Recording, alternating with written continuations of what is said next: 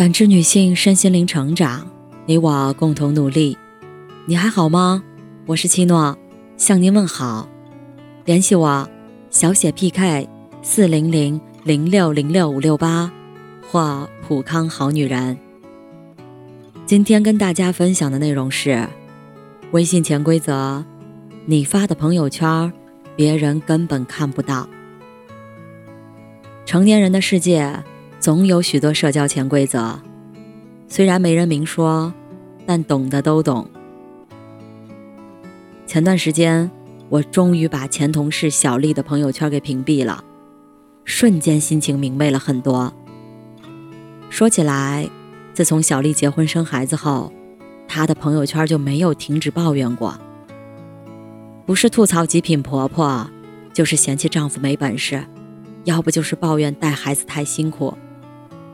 一开始，我们还以为他是因为带孩子累着了，还主动关心他、安慰他，让他放宽心，不要为了这些事儿影响心情。但不管我们怎么安慰，他还是老样子，把朋友圈当成他负能量的垃圾箱，一个劲儿的往里倾泻负面情绪。可是负面情绪是很容易被感染的，尤其是深夜失眠、焦躁难安时。刷到他的朋友圈，心情会变得更差，人也会抑郁起来。后来，我们不约而同地把他的朋友圈屏蔽了，选择不看他的朋友圈，不被他的负能量所感染。诚然，谁都有情绪失落，想找个地方去发泄、去抱怨的时候，但抱怨的次数多了，并不会惹人心疼或怜惜。反而会使人远离，因为我们刷朋友圈只是为了打发时间，或者是了解亲朋好友的动态，并不是为了一遍遍接受负能量的传递，给自己添堵。网上看到一句话：人的能量都是有一定定数的，负能量到了头，正能量就会被挤为零。不管是网上。还是现实生活中，遇上负能量的人，一定要躲远。毕竟，谁也不想让自己的生活笼罩上阴霾，变得阴雨连绵，失去了阳光和活力。谁的朋友圈应该都有几个经常刷屏的人吧？可能是微商，可能是销售，也可能是中介。当然，除了上面这些把刷屏当工作的人，还有一种就是特别爱分享。也特别爱记录生活的点点滴滴，一点小事儿就会发到朋友圈的人。先说把刷屏朋友圈当工作的人，有的时候我们不是讨厌刷屏，而是讨厌他们只顾着打广告而不考虑他人感受的行为。对于这种行为，如果他们分享的产品不是我们想要的，那就直接可以选择屏蔽朋友圈或删除好友。还朋友圈一片清静和简洁，而那些特别喜欢分享的人，他们的刷屏更多是无意的，只是这种无意，不小心给我们造成了困扰。虽然我们无法左右别人发朋友圈的次数，但我们可以选择自己是否接受。你的朋友圈你做主，怎么舒服怎么来。其实。不管是上面哪一种，凡事都有个度。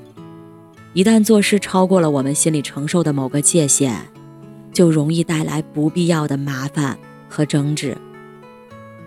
人与人之间，凡事拿捏好尺度，才能在纷繁复杂的世界中，简单明快的活着。往后余生，把握好做人的分寸，掌握好做事儿的尺度，这是一种修养。更是一种智慧。表妹乐乐哭丧着脸跟我讲，最近加了个客户，他特别喜欢抬杠，尤其是你一发朋友圈，他突然就会杠你一句，瞬间整个人都不好了。我有点好奇，他到底是怎么杠的？表妹拿起手机让我翻了翻，瞬间也被气到了。